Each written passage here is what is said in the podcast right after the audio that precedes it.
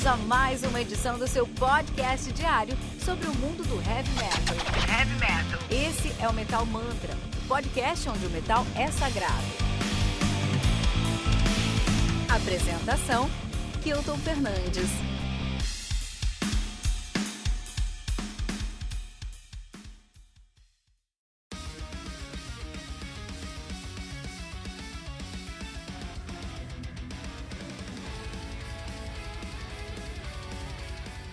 Veracruz, do Edu Falaschi, lançado no dia 12 de maio pela Nexus, selo responsável, responsável pelos lançamentos de discos como The Great Divide, do Alan Land, Tightrope, do Anthem e In War and Pieces, do Sodom também. Veracruz, que conta com 13 músicas, totalizando 56 minutos de play. O Edu Falaschi solo, né? Carreira solo do Edu Falaschi, que é o grande vocalista, o loiro lá, que cantou no Angra por muitos anos. Ele que, eles que estão fazendo agora um Power Progressive Metal, são de São Paulo, na capital, nativa desde 2015, né? Tem dois álbuns lançados, tem o Moonlight 2016 e agora o Veracruz de 2021. Uma banda que é formada por Edu Falaschi. No vocal, ele que já cantou no Almar, grande banda, já tocou no Mitrium, já tocou no Venus, já tocou no Angra, já tocou no Camelot, ao vivo, né? E já cantou no Symbols também. Temos o Rafael Dafras no baixo, ele que toca hoje no Harmony, no No Other God, no Seven Horizons. Já tocou no Almar, já tocou no Aurea e já tocou no Wreck All ao vivo. Temos o Aquiles Priester, baterista. Não vou falar em todos os lugares que ele tocou, porque já tocou em todos os lugares. Vou falar aí os principais, né? Ele toca no, no Aquiles Priester Gustavo Carmo, já tocou, toca no Hangar e no Fábio Laguna ao vivo, Tony Macalpane ao vivo, o Wasp ao vivo. Já tocou com Diane, Paul Diano, já tocou com o, o Midas Fate, já tocou com Free Kiss, já tocou com Angra, já tocou com Nocturno, já tocou com Primal Fear, já tocou com Dragon Force, já tocou com Almar. Tocou em todos os lugares, cara. Toca muito, manda muito, senhor Aquiles Priester. Roberto Barros na guitarra, né? Diogo Mafra também na guitarra, né? Ele que toca no Dynahead, já tocou no Almar. E temos o Fábio Laguna no teclado, que é do Fábio Laguna, do Hangar, já tocou no Lince, já tocou no Frequency, no Tierra Mística, já tocou no Angra ao vivo, no Omar ao vivo também. O pessoal aí que são é a nata, é a nata do heavy metal brasileiro. Tá aqui nesse disco, cara, e é muito disso mesmo. É muito disso que a gente tá vendo aqui mesmo, né? Lembrando que aqui no Metal Mantra, todos os dias, de segunda a sexta, a gente tem um podcast aqui, que é a nossa resenha comigo, Kiton Fernandes, tem o Ritual Metal Mantra também, de segunda a sexta às 18 horas, com o time do Metal Mantra e um convidado muito especial. Tribuna, que temos sempre um convidado de peso do mundo do heavy metal. Rada Metal Mantra, todos os sábados às 18 horas com Fernando Piva. Né? Você pode encontrar o Metal Mantra em todos os agregadores de podcast que você procurar no Twitter, no Facebook e no Instagram, buscando por Metal Mantra Pod, no Telegram, que é o t.me barra Metal Mantra Pod, e no nosso site metalmantra.com.br. E antes de falar de Almar, dessa obra-prima que é o Veracruz, você tem que falar aí sobre três discos para se entender o Power Progressive Metal brasileiro, cara, né? Então peguei três discos aí de bandas que eu acredito que vão ser novas para você. Então eu quero apresentar três bandas para você. Então você vai escutar esse review, vai na descrição desse episódio, você vai ter link lá para escutar três discos do Power Metal brasileiro que talvez você não conheça, cara, e que você precisa conhecer. Então quero começar com Earthquakes to Rearrange, do Viena, cara, lançado no dia 2 de março de 2017 de maneira independente, conta aí com oito músicas, totalizando 50 minutos de play, cara. Olha aí, o Viena, que é uma banda de Melodic Power, Progressive Metal, de Belo Horizonte, no Brasil, nativa desde 99, estiveram nativa de 99 a dois, de 2000 a 2005, pararam em 2005, voltaram em 2015, estão nativa desde então, esse é o debut dos caras, o Earthquake to Rearrange. Que legal nessa banda é que temos duas vocalistas femininas, né? Banda que é formada por Marlon Martins no baixo, Misael Avelar na guitarra, Manfredo Savassi na bateria. Daí nós vamos ter a Larissa Alencar no vocal e vamos ter a Miss Garandi também no vocal, cara. Então tem que dar uma moral aí para as meninas. Essa banda que vale muito a atenção. Inclusive elas fizeram uma uma uma aparição muito inusitada numa compilação chamada Torcida Organizada Galo Metal. Fizeram uma aparição lá, né? E tocaram uma música chamada Tradição em Glória. Olha aí que legal, né? para o torcedor do Atlético Mineiro, cara. O próximo álbum que eu quero recomendar aqui é o The Circus of the Tattered and Torn do Daydream Eleven. Esse disco aqui é um dos melhores discos que o metal brasileiro já conheceu, cara. Lançado no dia 22 de setembro de 2017 pela Sensory Records. Tem resenha no antigo Metal Mantra aqui, cara. Não vai ter no nosso site. É, álbum conta aí com 11 músicas. Um disco, um disco é, é, conceitual, né? Um, tem 11 músicas e o disco si tem uma hora e 11 minutos de play, porque é o Daydream Eleven, cara. Olha aí, é uma banda de progressive power metal. Os caras são de Porto Alegre, no Rio Grande do Sul, nativa desde 2008. Na verdade, de 2005 a 2008 eles assumiram o nome de Osmium.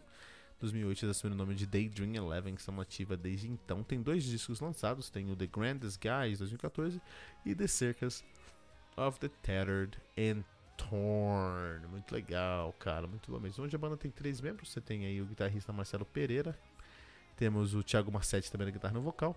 E o Bruno Giordano no, na bateria, né?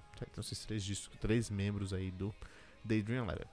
Outro disco que eu quero recomendar é um disco muito especial para mim. Porque é o disco de um grande amigo meu, cara. É um disco impressionante, é um disco muito bem feito, um disco que você precisa conhecer se você quer falar de power metal brasileiro. E além de tudo, de um grande amigo nosso aqui do Metal Mantra, né?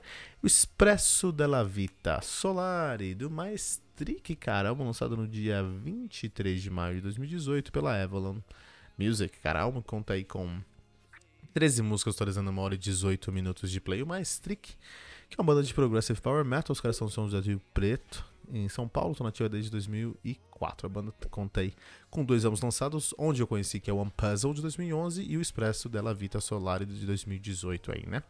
Banda que é formada por Renato Someira, o Montanha no baixo, Heitor Matos na bateria e o Fábio Caldeira no vocal e no piano. O Fábio Caldeira que também tá no Holy Time, cara.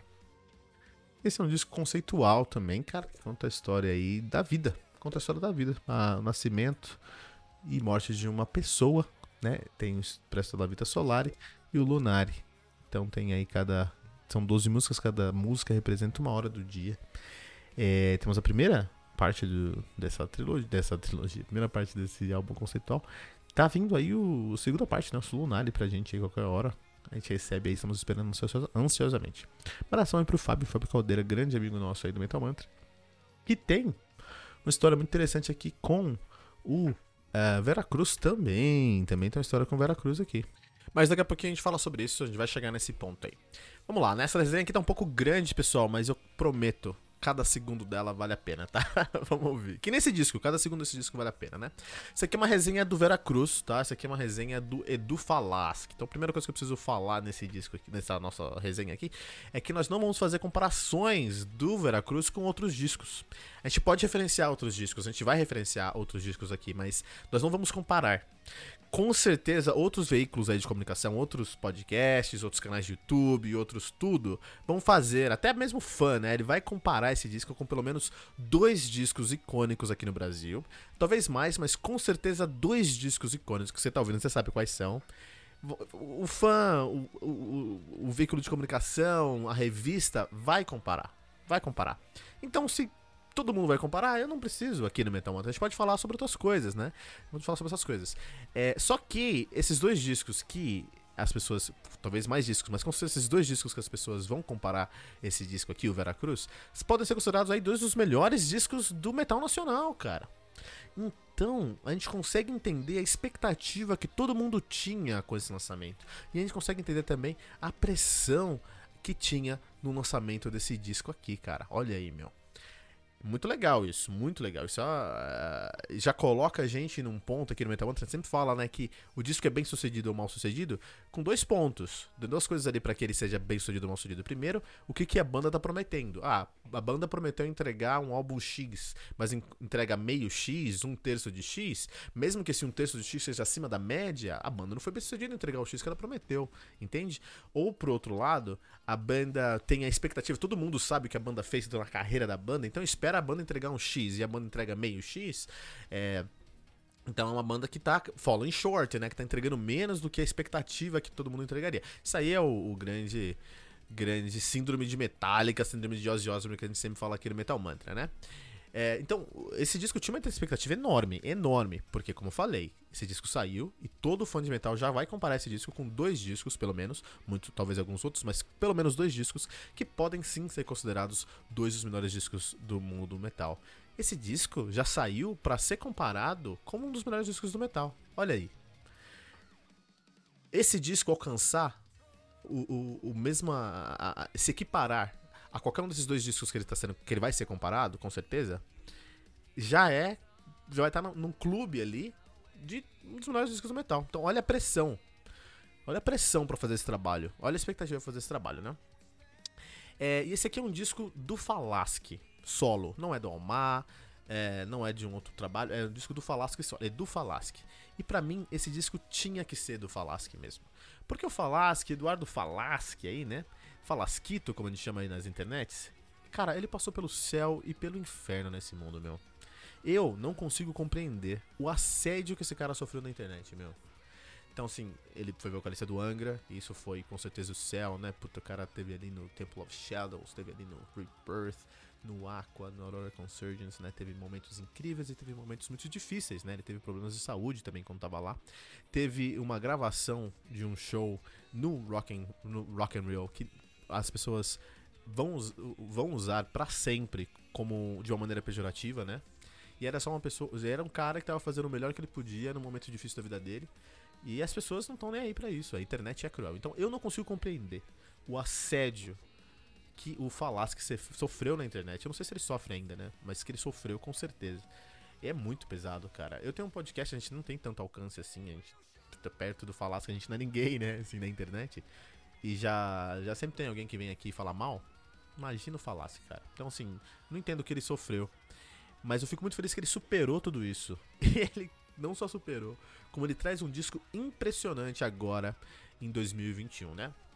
Então vamos lá, o Veracruz é um disco conceitual, ele conta uma história, né? A história de um herói nascido aí numa adversidade, a mãe dele é, é, é, foi assassinada nesse processo e ele tem como missão viajar através das grandes águas e chegar numa terra prometida aí, né? Uma história muito legal que foi escrita pelo Fábio Caldeira. Lembra que eu falei que ele tinha uma participação especial nesse disco? Tem uma participação muito especial.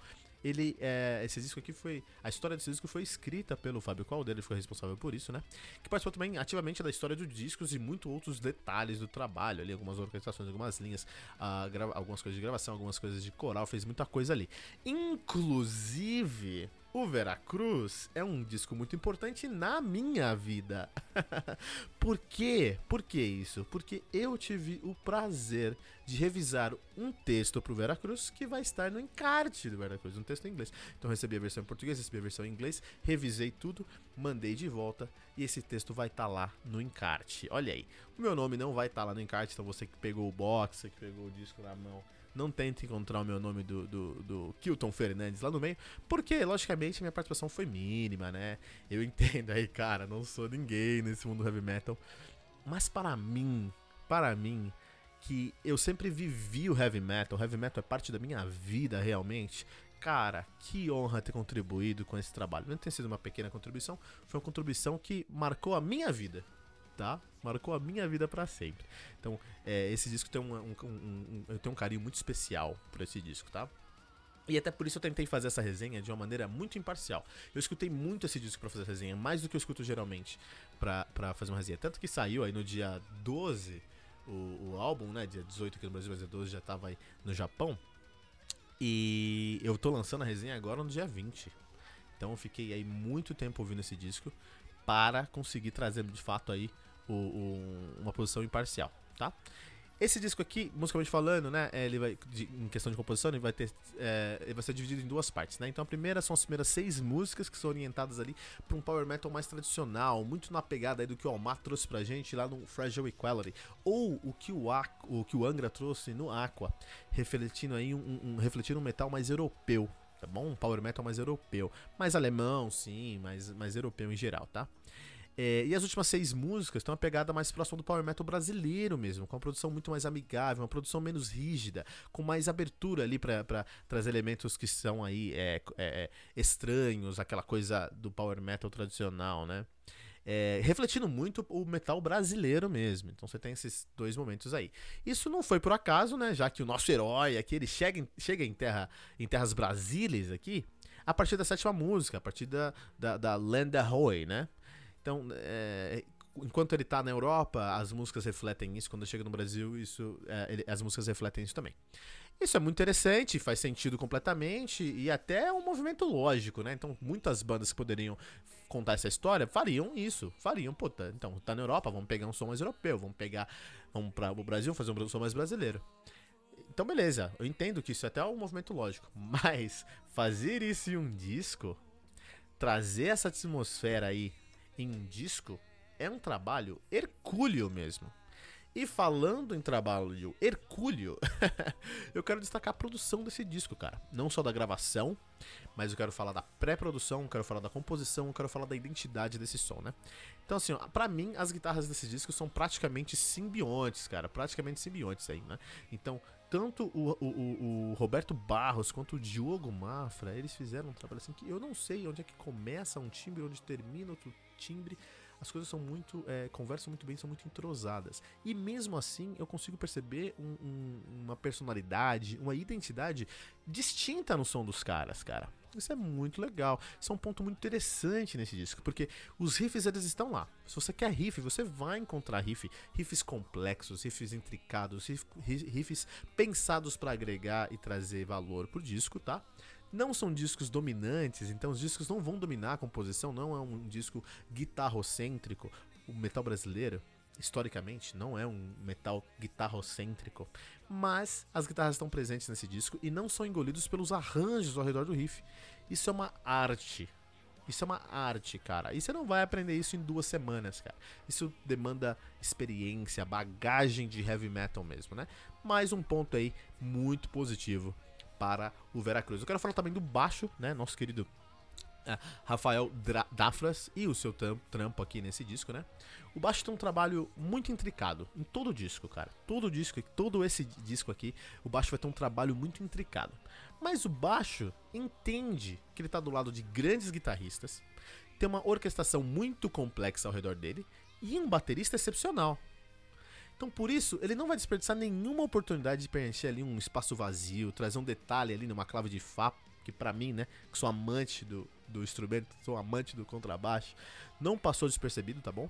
Por exemplo, o interlúdio de the, the Face of the Storm, né, tem ali um trabalho de baixo que eu achei lindíssimo e muito bem feito, muito bem encaixado.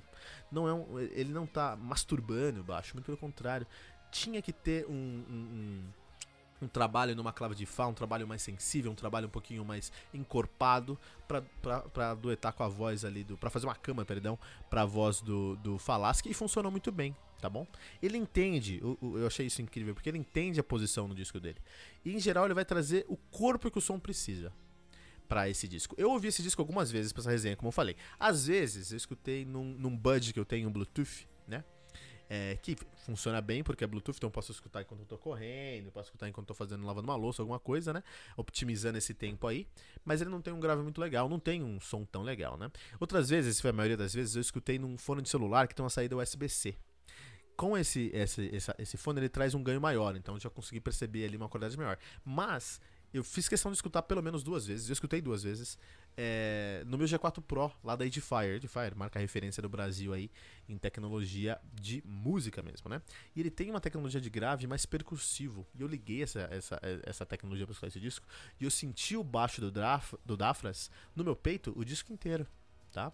Então tá lá o baixo. É um trabalho que não foi é, é, desperdiçado. O trabalho tá lá. Isso é incrível, né? Mais um ponto positivo pro Vera Cruz aí.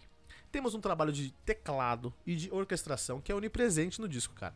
Cada esquina, cada esquina aqui tem um trabalho e um retrabalho e mais uma camada harmônica feito pelo Laguna, cara, e pela orquestração em geral. Isso é muito bem-vindo, cara, né? Isso é muito bem-vindo. Quando é, é, é para isso que a gente produz um disco. Produzir um disco é isso, cara. Se você não faz isso, você tá colocando músicas juntas, colocando músicos juntos e gravando o que eles estão fazendo. Aqui não, aqui você tem uma produção mesmo. Então, ah, vamos escutar esse som aqui? Legal, vamos extrapolar a criatividade de todos os músicos sem perder o poder de síntese desse som. Porque também se não tem, coloca um limite ali, a coisa vai ficar sempre um, um, um, avant-garde psicodélico, Orange Bazuzo, que é, também tem um valor, mas é um valor que eu acredito que é mais conceitual, mais experimental do que musical mesmo. Não, é, não, é, não era o objetivo aqui. Então, mais um ponto positivo aí para o Vera Cruz. Agora, nós temos que falar sobre o senhor Aquiles Priester, cara. ele não é apenas um músico há muitos anos. Há muitos anos que ele já não é mais aí só um músico competente, né? Ele é o dono da coisa toda, cara. É impressionante como o trabalho do Priester se destaca em todas as músicas. Não somente pela técnica, porque a técnica dele a gente já tá cansado de saber que é incrível. Mas pela experiência, na minha opinião. A experiência em criar frases percussivas que deveriam estar tá ali que isso significa? Significa que são, são linhas da bateria, são passagens da bateria, são preenchimentos da bateria que se não tivesse ali você não perceberia. Mas por estar ali, você percebe que deveria estar ali. Isso é um touch, é um insight que poucos bateristas vão ter, entendeu? poucos bateristas vão ser, vão ter. Então você pega um baterista e coloca para gravar esse disco, o cara vai fazer um excelente trabalho. Você coloca o Priester e você vai ter um trabalho num outro nível que, se você compara com o trabalho que deveria, que estaria ali se fosse um outro baterista, você fala, não, o do, do Priester é o que deveria estar tá aqui. Então ele, ele traz essa visão além do alcance que é impressionante no disco, né? Não só pelo, pela, pela técnica mesmo, mas pela pegada dele, pela força, pela precisão do trabalho, né? E de verdade, de verdade mesmo, as pessoas chamam ele de polvo, né? Aqui, a, Aquiles Polvo Priester, ou Octopus Priester, né? Eu, eu, aqui no Metal Mantra eu vou mudar. Eu vou chamá-lo agora de Aquiles Game Changer Priester. Porque é isso que ele faz, cara. Ele muda o jogo, cara. Ele muda o jogo de tal maneira que o jogo não pode ser jogado da mesma maneira depois dele. É isso que ele faz. Então, você tem que ouvir esse disco várias vezes, porque ele é um disco muito denso, então você tem que digerir isso, né? Especialmente se você é fã de Power Metal, se você é fã de Power Metal brasileiro, porque tem muitas é, referências aqui. Você tem que pegar, não referências diretas, não é easter egg, né? Mas tem muito. É, bebeu uma fonte de todos os lugares e trouxe assim uma consolidação e ainda assim traz uma personalidade esse disco. Então você tem que escutar esse disco diversas vezes. Pelo menos uma vez que você escutar esse disco, para, só pra ouvir a bateria foca na bateria. E você vai entender a grandeza desse trampo, cara. Inclusive tem um studio report da gravação dessa bateria aqui, né? Eu vou deixar na descrição desse episódio aqui no nosso show notes. Vai lá dar uma olhada no YouTube, porque esse studio report tem o, o, o, o Priester tocando, impressionante. E mostra uma energia muito boa, que é um assunto que eu quero voltar daqui a pouquinho nesse review aqui. E nós temos o trabalho do Falasque, cara. Minha nossa, cara. Como que ele consegue ter carisma? Como ele consegue trazer esse carisma dele nesse projeto, cara? Ele faz as linhas dele com muita força. Ele tem tons mais agudos, ele tem tons mais graves. É, em qualquer um desses tons ele consegue entregar uma identidade e uma emoção que é só dele mesmo. Só ele consegue entregar essa identidade dele aí mesmo. Ele, ele que passou por problemas de saúde, né? Ele quase perdeu a habilidade de cantar aí, né? Teve problemas sérios de saúde e dar a volta por cima e trazer um, um, disco como esse hoje, desse nível hoje, cara, é algo para ser admirado. É algo para ser admirado mesmo, assim. Talvez você que tá ouvindo aqui, você não seja fã de Power Metal, você não seja fã do Falasca, você não seja fã desse disco. E tá ok, cara. Tá tudo bem. Tá tudo bem. Você não precisa ser fã de ninguém nesse mundo. Fica tranquilo.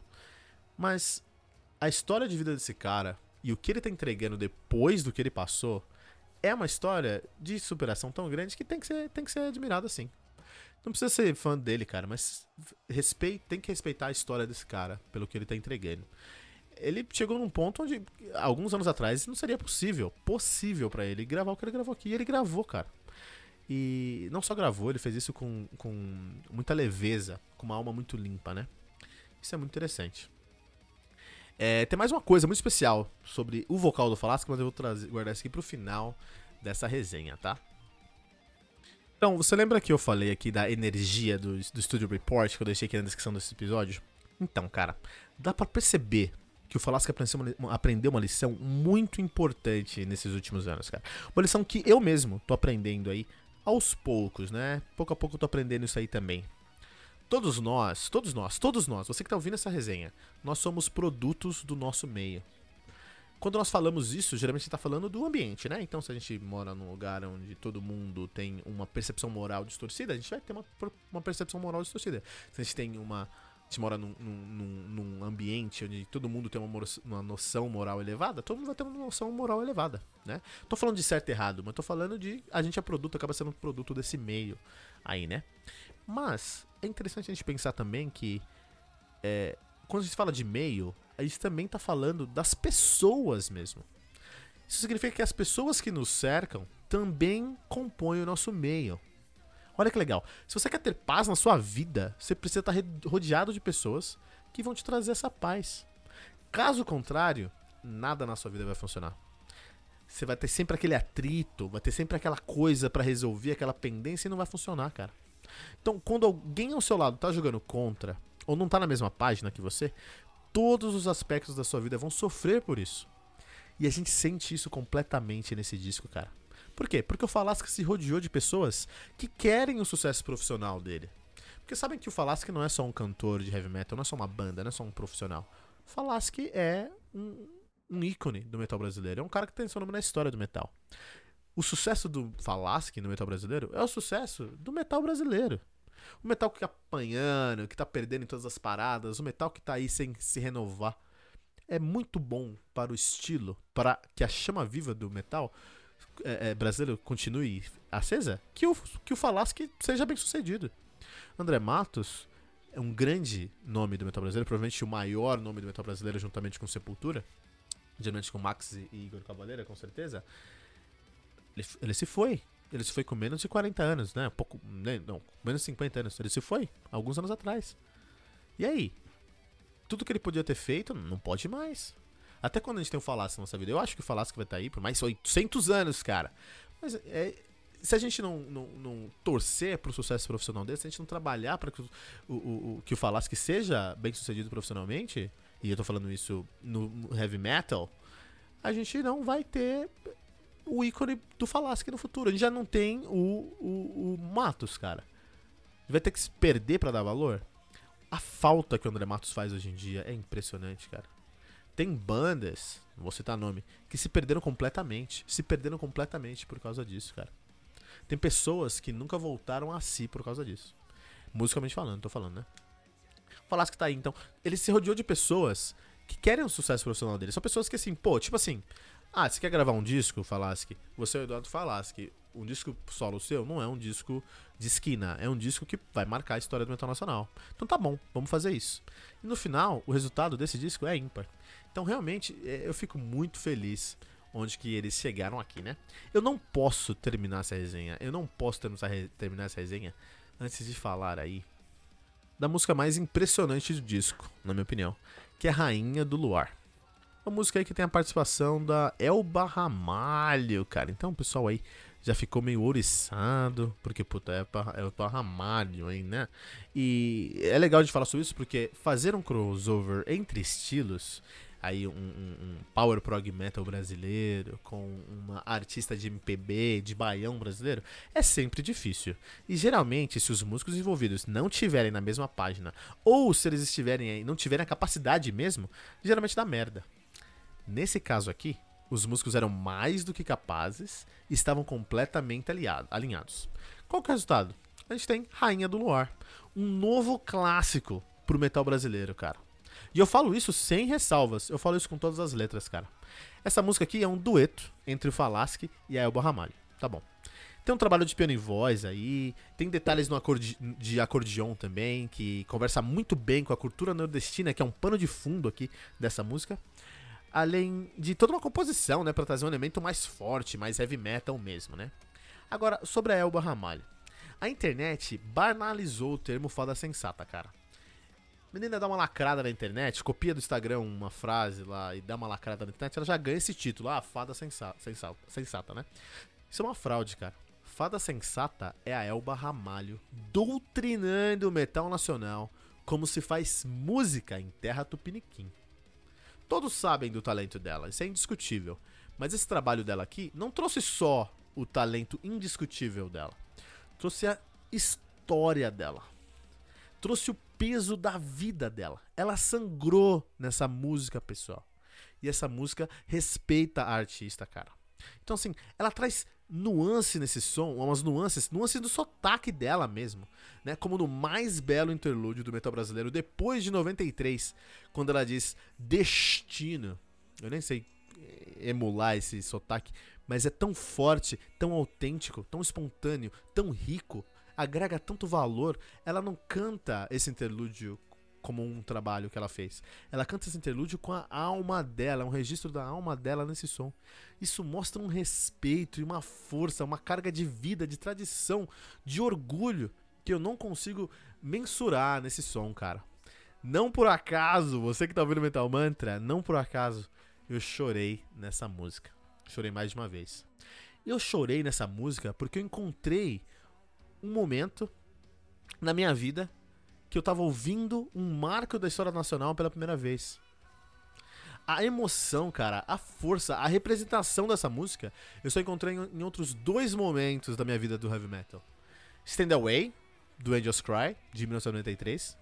Late Redemption, do Temple of Shadows, de 2004. Vocês têm noção que isso acontece uma vez por década? E que isso aconteceu nesse disco? Eu nunca na minha vida vou poder ouvir Stand Away pela primeira vez novamente. Eu já ouvi. Eu nunca na minha vida vou poder ouvir Late Redemption pela primeira vez novamente. Eu já ouvi. Mas eu ouvi Rainha do Luar pela primeira vez quando eu ouvi Veracruz. E esse é um momento mágico, um momento que, para quem ama o metal, nunca vai esquecer. E eu nunca vou esquecer. E eu tenho que agradecer ao trabalho do Falasque da Ramalho e de todo o mundo envolvido nesse som, porque eu nunca vou esquecer o momento que eu tive escutando essa música pela primeira vez, cara. E tem o Falasque nessa música, né? E desculpa falar, mas o Falasque sabe o que ele tá fazendo mesmo. É, Stand Away mudou minha vida. Ali eu sabia que heavy metal era algo que eu não sabia que eu. Que eu, eu quando eu escutei Stand Away pela primeira vez, com, com, com o Matos, com certeza, eu encontrei algo que eu não sabia que eu tava procurando. Eu falei, puta, isso faltava na minha vida eu não sabia que existia. Eu senti isso depois quando, fui escutar Late, quando eu escutei Late Redemption com o Falasque. E senti isso de novo com Rainha do Luar, com o Falasque, cara. Ele sabe o que ele tá fazendo, ele sabe respeitar o convidado, ele sabe duetar. Ele traz um contraponto magnífico para a voz da Elba. E ele ainda canta em português alguns trechos. Não é todo mundo que pode cantar em português, tá? A maioria dos vocalistas, dos vocalistas de metal, se cantar em português, vai ficar parecendo Zezé de Camargo. Falasse que não, ele consegue trazer a mesma força, a mesma identidade, o mesmo carisma em português, ou em inglês e em japonês também, tá, pessoal? em suma, em suma, esse disco aqui é o melhor disco de power metal do ano. Ponto. Pode ser o melhor disco do ano também. E acima de tudo, é um presente pro fã do power metal brasileiro que anda decepcionado com o metal nacional, que tem aí que colocar, que tem, apanhou tanto e tem que se contentar com Ominai nas paradas de sucesso do Spotify aí, cara. Eu torço muito pro sucesso desse disco e fazer essa resenha aqui me dá um sentimento de dever cumprido com o heavy metal, cara. E é isso sim que eu quero encerrar essa resenha. Quero saber seu comentário, tá? Deixa o seu comentário pra gente em metalmantra.com.br.